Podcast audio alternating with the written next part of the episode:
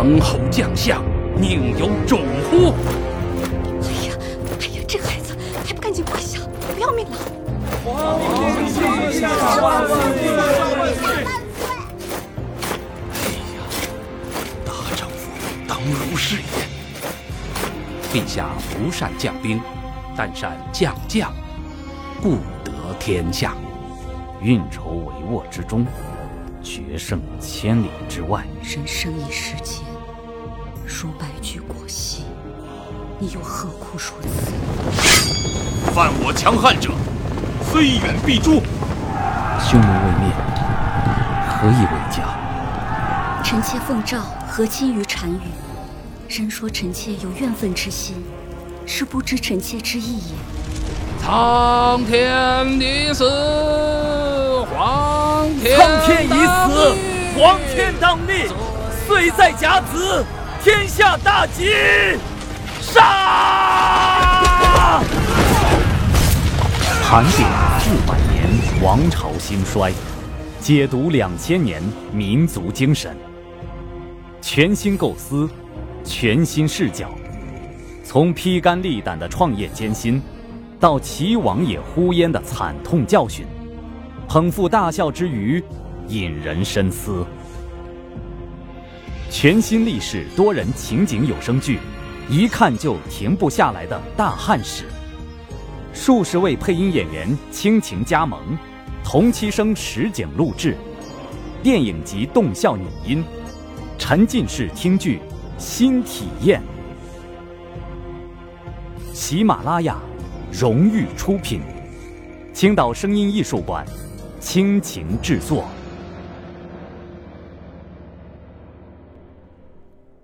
欢迎收听由喜马拉雅出品的多人历史有声剧《一看就停不下来的大汉史》，作者飘雪楼主，演播又见西风歌，声音后期青岛声音艺术馆。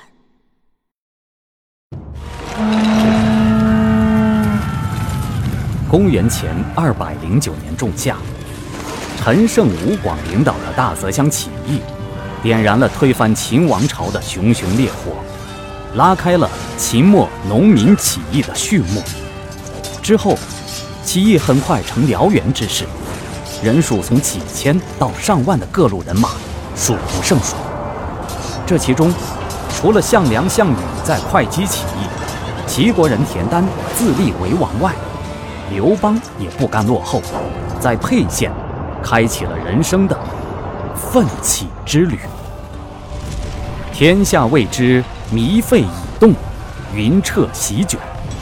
面对起义的洪流，与大泽乡相距不远的沛县也陷入到恐慌之中。此时的沛县县令，看在眼里，急在心里，如坐针毡。是啊，他一介书生，只懂舞文弄墨，哪里懂得什么行军打仗之事？眼看形势如此发展下去，起义军。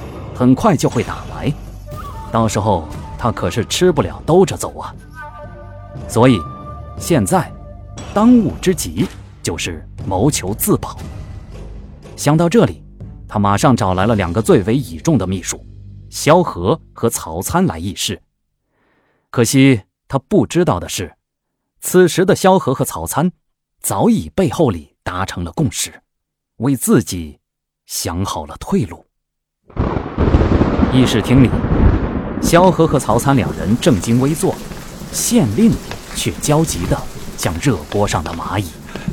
哎呀，二位先生，这陈胜叛军势如破竹，一呼百应啊！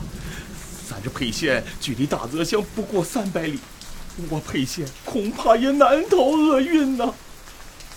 萧何看热闹不嫌事大的添油加醋，大人。这陈胜自从大泽乡起事，战无不胜，攻无不克。他要攻得成，还没有哪一座能守得住啊！哼，与其被起义军杀头，不如我带头反秦。大人不可，你是外地人，又是朝廷命官，你反秦必然杀头，而且沛县百姓也不会答应跟着你。啊！那那那那怎么办？嗯，难道说咱们只剩下投降这一条路可走了吗？大人，不战而降，这可不是大丈夫所为啊！曹参火上浇油的狠狠地将了他一军，守又守不住，降又不能降，那该怎么办？县令可怜巴巴地将目光再度转向了萧何。萧何装腔作势的沉思片刻，然后煞有介事地给县令指出了另一条生路。大人，我倒有一个主意啊！先生，快快请讲，快快请讲。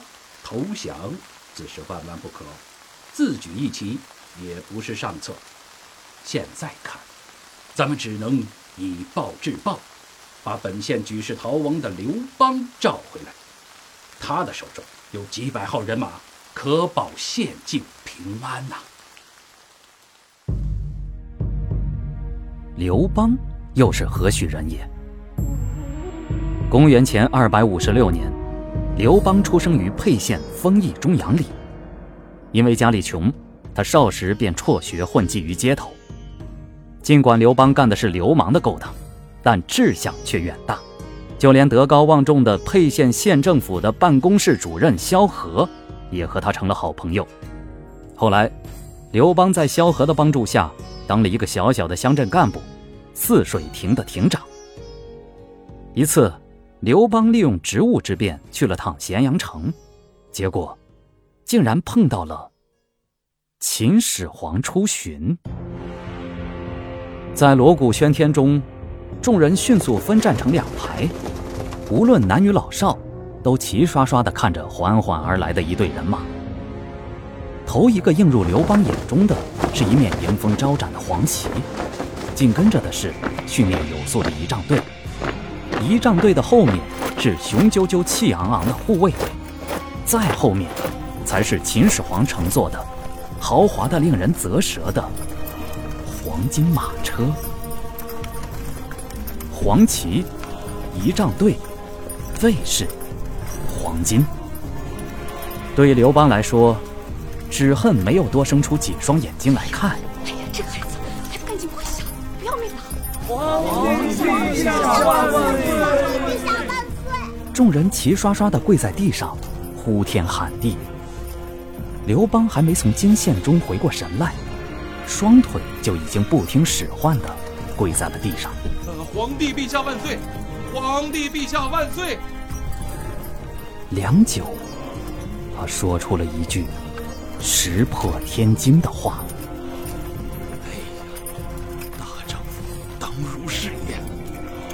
刘邦情不自禁地发出的这句感言，后来成了他终生的理想。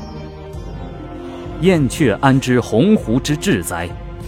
从此，刘邦开始了自己不屈不挠的奋斗之旅。